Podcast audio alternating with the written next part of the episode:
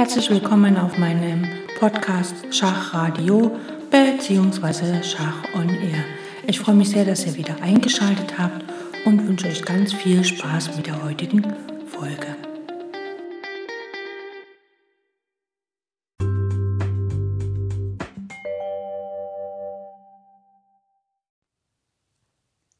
In den letzten Folgen haben wir uns damit beschäftigt, was ein gefesselter Stein ist. Also wir haben uns mit den Begriffen beschäftigt, also was gehört zu einer Fesselung dazu. Ne, da ist ja der gefesselte Stein, der fesselnde Stein und der dahinterstehende Stein. Dann haben wir uns den Begriff angeschaut, was ist ein ganz und ein halb gefesselter Stein. Äh, ganz einfach, ein ganz gefesselter Stein heißt, er kann sich nicht mehr bewegen.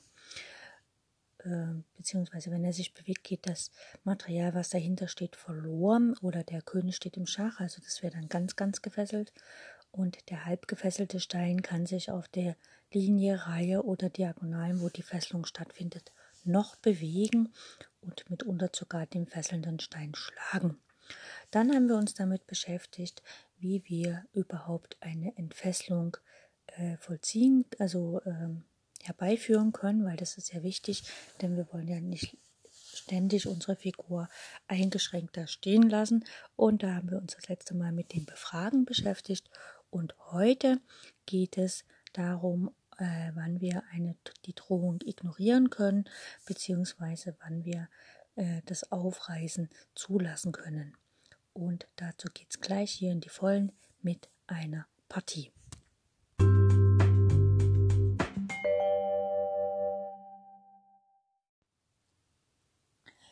Laura Nimsewitz selbst schreibt zu dem Thema, diese Methode, also das Ignorieren der Drohung bzw. die Zulassung der Aufreißung, darf gewählt werden im Falle einer größeren Aktionsfreiheit in der Mitte, also nicht bloß wie im vorherigen Falle äh, praktisch hier beim Abdrängen oder Befragen, wo es sich um eine passive Sicherheit handelte. Hier müssen wir die Garantie dafür haben, dass wir aktiv werden können. Und da gibt es auch gleich ein Beispiel davor. Im Abschnitt A, also wo wir das Befragen angeschaut haben, da ging es ja wirklich nur darum, dass wir quasi äh, ja eine passive Sicherheit im Zentrum hatten und hier wollen wir natürlich gleich aktiv werden. Los geht's mit E4, E5, standardmäßig Springer F3, Springer C6, Springer C3, Springer F6, also das Vier-Springer-Spiel. Und jetzt kommt Läufer C4. Es ist noch keine Fesselung. Läufer C5, D3, D6, ganz klassisch. Und jetzt kommt Läufer G5. Nun droht quasi Springer D5 recht unangenehm zu werden und trotzdem kann äh, das ignoriert werden. Also, Schwarz spielt hier, also Schwarz muss jetzt nicht den ähm, Springer, äh, den Läufer auf G5 direkt befragen, oder andere Maßnahmen ergreifen, um die Fesselung aufzuheben, sondern er kann direkt mit der Aufreißung spielen, beziehungsweise kann das erstmal ignorieren, kann nämlich Rochade spielen. Und wenn jetzt Springer D5 kommt, äh, dann kann Schwarzläufer E6 spielen. Denn die Aufreißung, also wenn jetzt tatsächlich die gefesselte Figur geschlagen wird, mit Springer schlägt G6, G schlägt F6. Ja, dann ist ja die, die Bauernstruktur vor dem Königsflügel aufgerissen.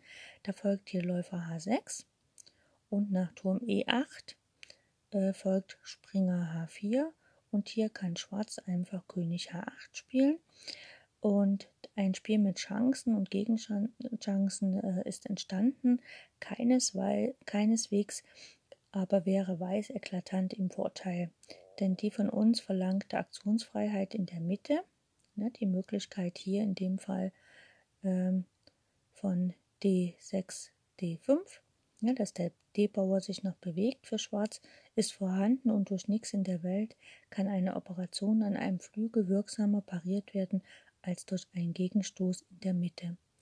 Auch nach, also auch wenn ähm, im achten Zug der Läufer auf F6 geschlagen hätte statt der Springer ähm, und dann Springer H4 gespielt werden würde, also jetzt nicht mit dem Läufer weiter agiert, sondern halt dann der Springer direkt nach H4, ist der Ausgang auch unsicher. Also das weiß man halt auch nicht, ne? da ob dann äh, wenn nach dem Läufer E6 einfach der Springer auf F6 schlägt, äh, nicht der Springer schlägt, sondern der Läufer auf F6 schlägt, der Bauer schlägt zurück und dann ähm, Schwarz direkt Springer H4, äh, Weiß direkt Springer H4 spielt, dann ist es auch nicht ganz sicher, wie es ausgeht.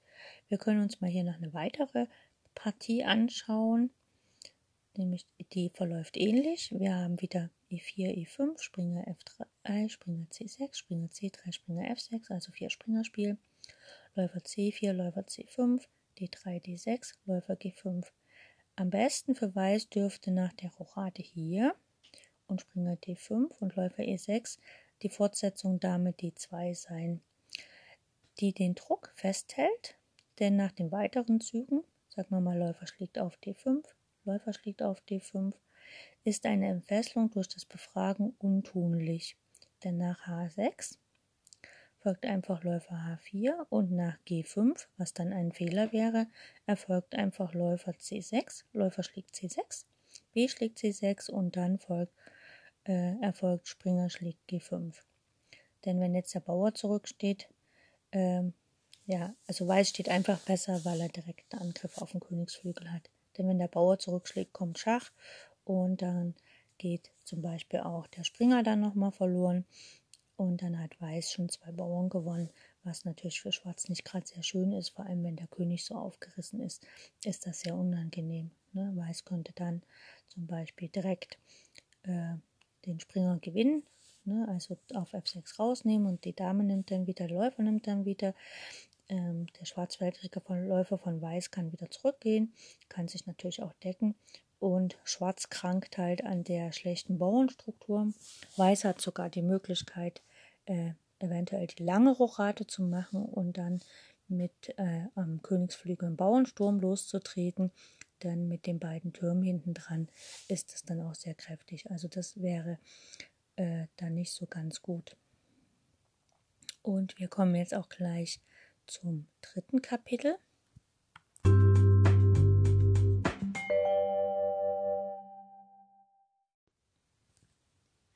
Eine weitere Möglichkeit, um eine Entfesselung äh, zu erreichen, wäre natürlich, dass man Reserven herbeiholt, um diese gewünschte Entfesselung auf friedlichen Wege zu erreichen.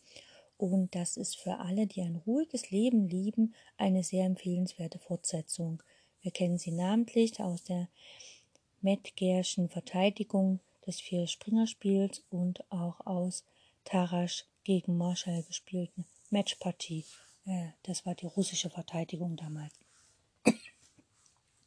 Die Medgersche ich hoffe, ich spreche es raus, richtig aus. Die Metkersche Spielweise ist erstmal E4, E5, ganz normal.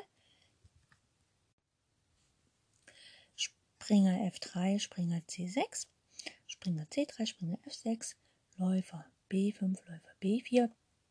Quasi jetzt mal ein bisschen anders. Ähm, Weiß spielt Rochade, Schwarz spielt Rochade, D4, D5 und Läufer G5. Und nun zieht Metker Läufer C3.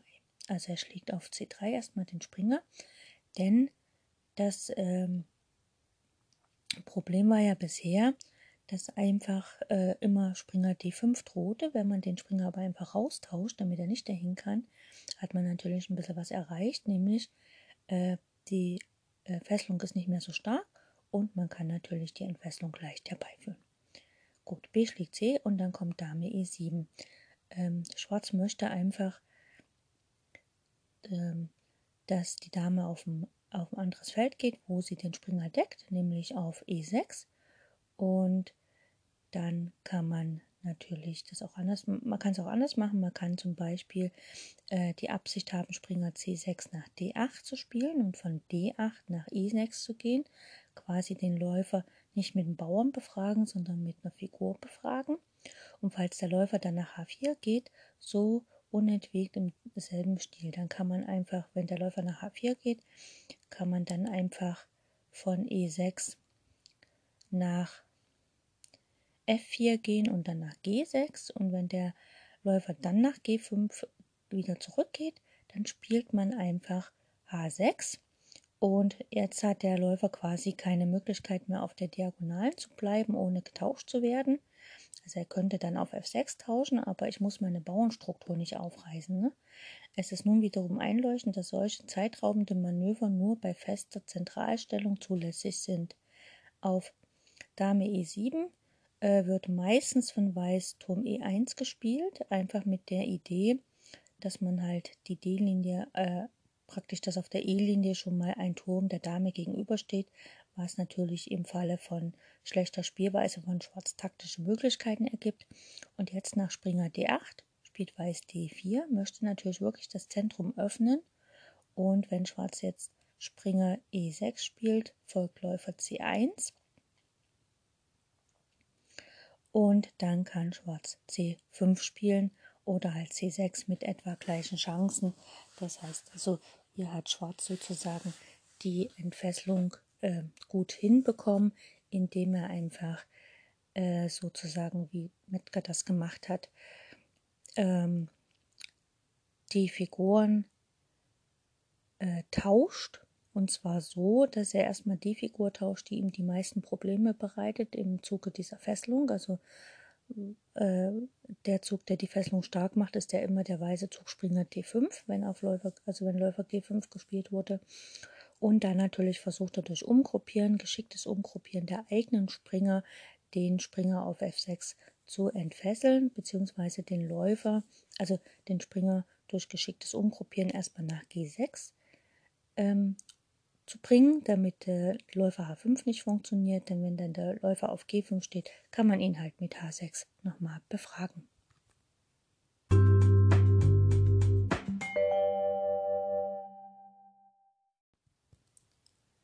Schauen wir uns das gleiche Verfahren nochmal in der russischen Partie an, nämlich da fliegt Taresch nach E4, E5, Springer F3, Springer F6, Springer schlägt auf E5, D6, Springer F3, Springer schlägt auf E4, D4, Läufer E7, Läufer D3, Springer F6, Rochade, Läufer G4, so zu entfesseln, dass er das ruhige Manöver Turm E1, Neps Springer von B1 nach D2, nach F1 und G3 spielt, was wieder das gleiche ist, denn danach kann er ja dann H3 äh, spielen und den Läufer sozusagen äh, praktisch befragen, also befragen im Sinne von einmal einen Bauernzug nur machen. Ne? Also ich nenne das, was äh, Nimsowitsch befragen nennt, mit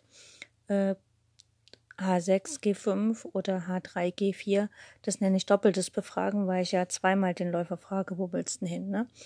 Und äh, aber Nimsowitsch nennt das Befragen. Also, wie gesagt, hier nach Läufer G4 hat halt Tarasch immer den Weg gewählt, dass er einfach Turm E1 gespielt hat. Denn noch taucht ja keine Figur auf, die tatsächlich den äh, Springer nochmal angreift. Ne? Also ich meine, es kann natürlich Springer C6 erfolgen, aber dann kann man den Bauern, weil man ja weiß, dass man den äh, Springer von B1 nicht nach C3 setzen will, kann man ja den Bauern nach C3 stellen und dann spielt man einfach Springer äh, nicht nach C3, sondern Springer von B1 nach D2 und dann, wie gesagt, nach F1, wo ja der Turm stand, deswegen ist er nach E1 gegangen und dann den Springer nach G3 und dann hat man halt die Möglichkeit einfach äh, H3 zu spielen, weil das Feld H5 äh, für den Läufer zwar zugänglich ist, aber man kann ihn halt dort abtauschen und hat dann ganz geschickt, ohne Aufreißen der eigenen Bauernstruktur sozusagen, den Läufer entfernt, also die fesselnde Figur und kann dann den Springer auf F3 wieder frei bewegen. Und ähm, das ist dann eigentlich ganz gut. Die Frage ist nur, steht der Springer tatsächlich gut auf G3, beziehungsweise im vorhergehenden steht der Springer gut auf G6? Das ist so ein bisschen die Frage, weil es gibt ja Felder, wo die Springer hingehören, nämlich F3, C3, F3, äh, F6 und C6, also für die Weißen F3 und C3, für die Schwarzen F6 und C6. Und es gibt Felder, wo der Springer an sich nicht hingehört. Das ist nämlich bei Weiß nach B3 oder G3 und bei Schwarz nach B6 oder G6. Allerdings im Zuge dessen, dass man das sozusagen äh, ähm, praktisch den Springer auf F3 oder F6 oder so entfesselt, ist es natürlich gut oder kann es natürlich sinnvoll sein, den Springer dahin zu stellen.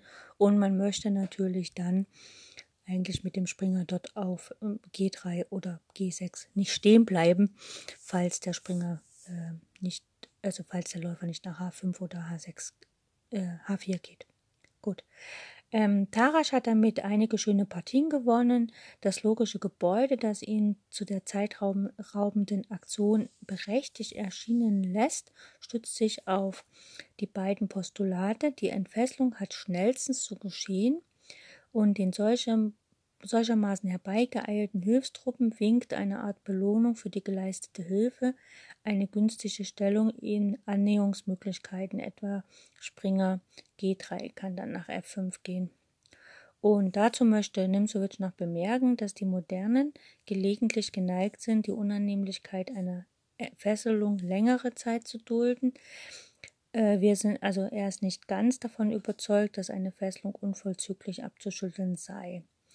Und wie das angestellt wird, das wird jetzt im nächsten Kapitel gezeigt.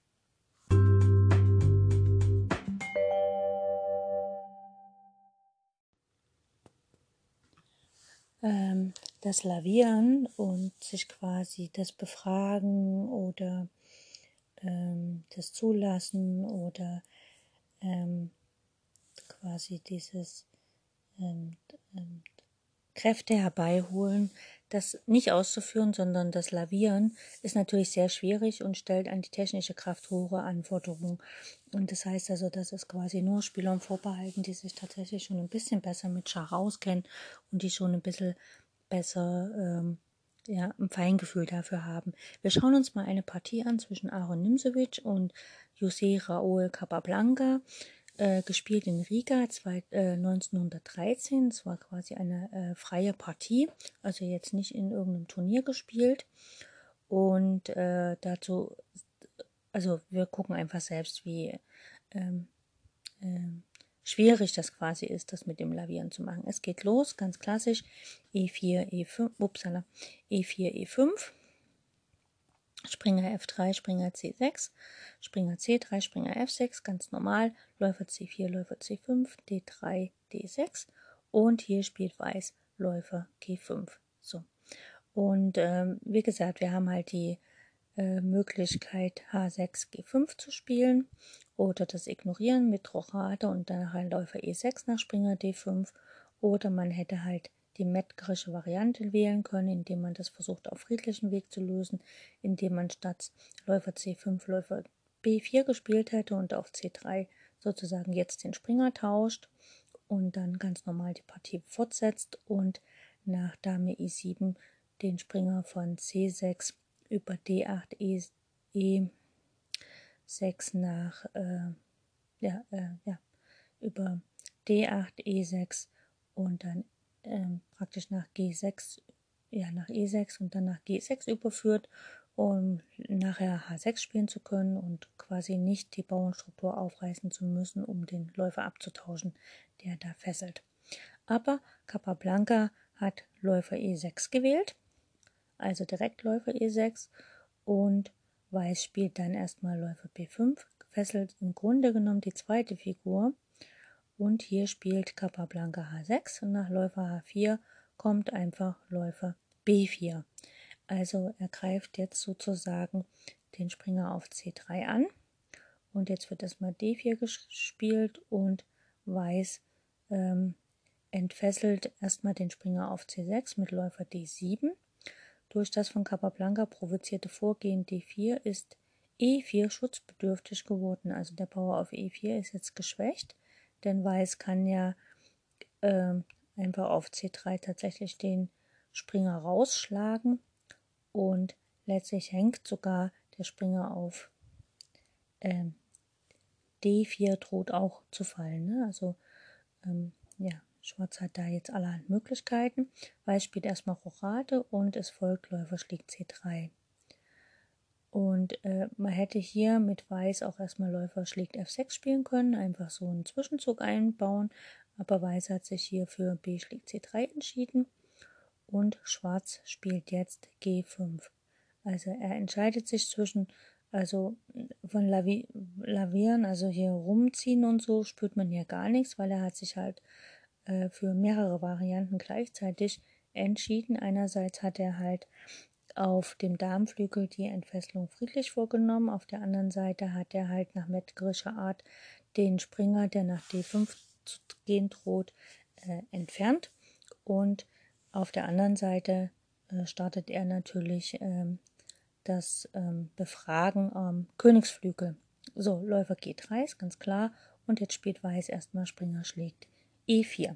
Schwarz hatte sich die Entfesselung bis zu einem pass passenden Moment aufgehoben. Ne? Er hat quasi gewartet, bis Weiß sich so geschwächt hat, dass er den Bauern verliert. Äh, Weiß spielt hier Läufer schlägt C6.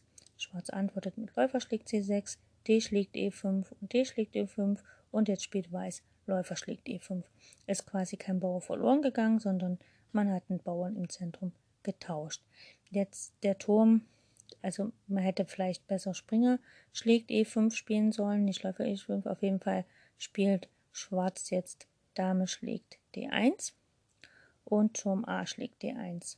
So, jetzt könnte man sagen, okay, der Turm hängt da auf äh, H8, da muss was getan werden und da spielt Schwarz einfach F6. Das heißt, der Läufer muss wieder setzen. Der Läufer hat jetzt nicht unbedingt mehr so gute Felder, denn er muss ja eigentlich äh, weiterhin den Bauern da decken. Und deswegen kommt erstmal Läufer D4 und hier spielt Schwarz König F7, denn äh, die, viele Figuren sind schon runter und man kann sagen, man ist in einer Art Endspiel gelandet. Springer, also Schwarz spart sich quasi die Rochade und verbindet mit dem Zug König F7 einfach die beiden Türme. Äh, Weiß spielt Springer D2 möchte natürlich den Springer tauschen, das möchte natürlich Schwarz nicht.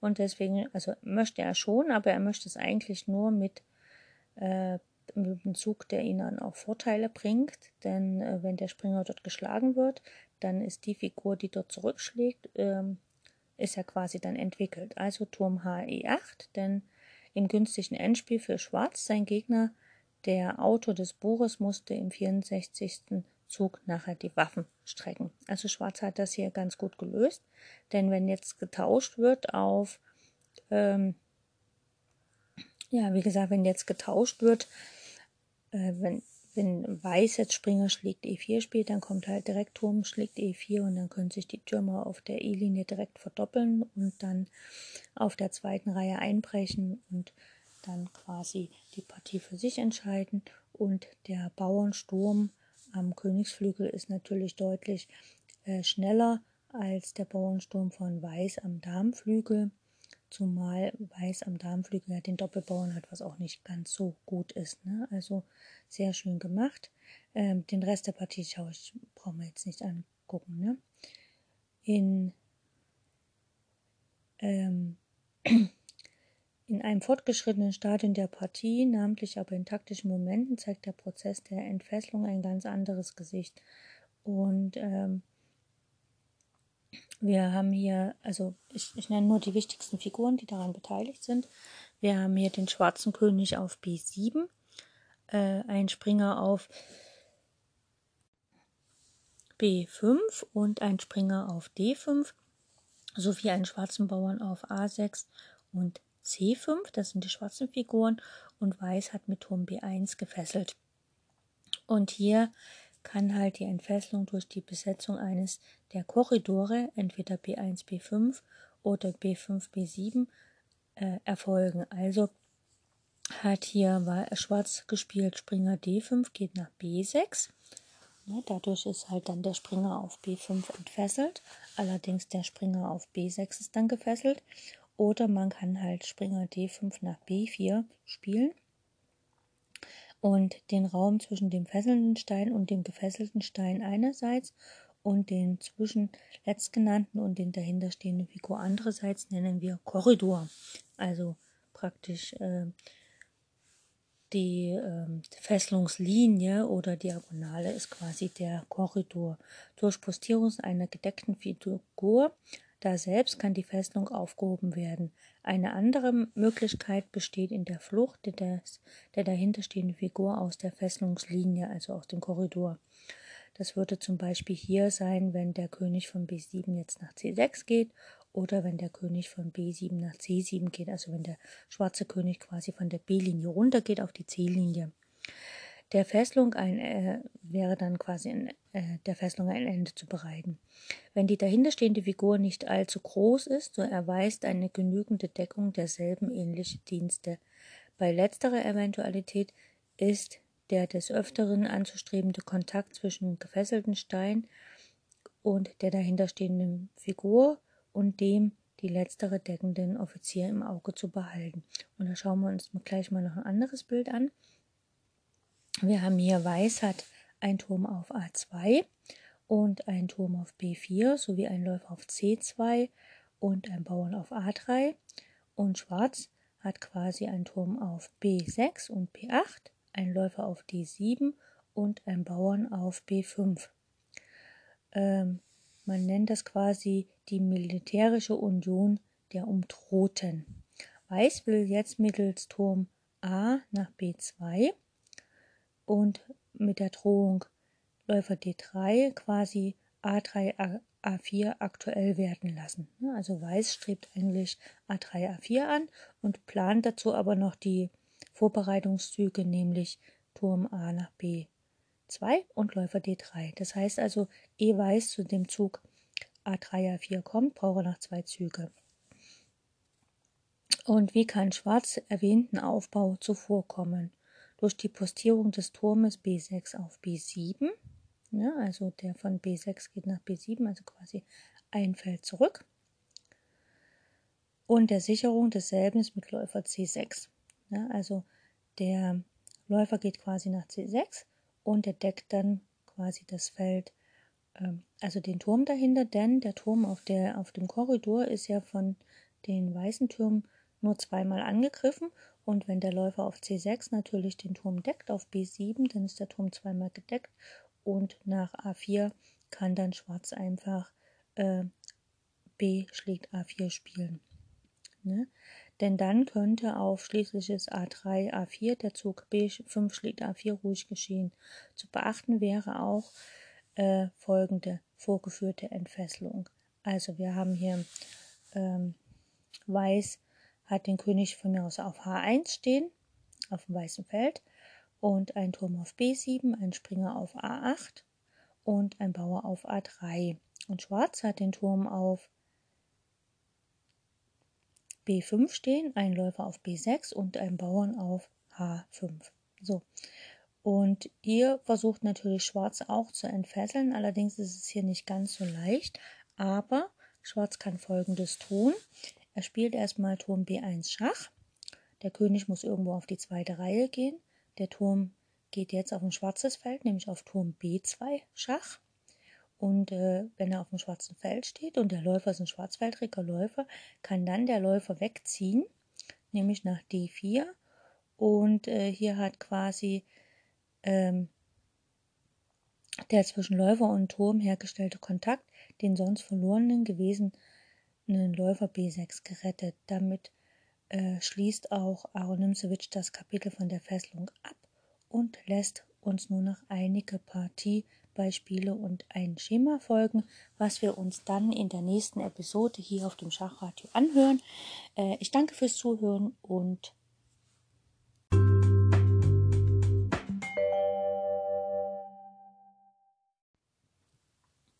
Ich wünsche euch maximalen Erfolg bei euren Partien. Danke euch fürs Zuhören und freue mich, wenn ihr demnächst wieder anschaltet, einschaltet äh, zum Podcast oder zum Schachradio.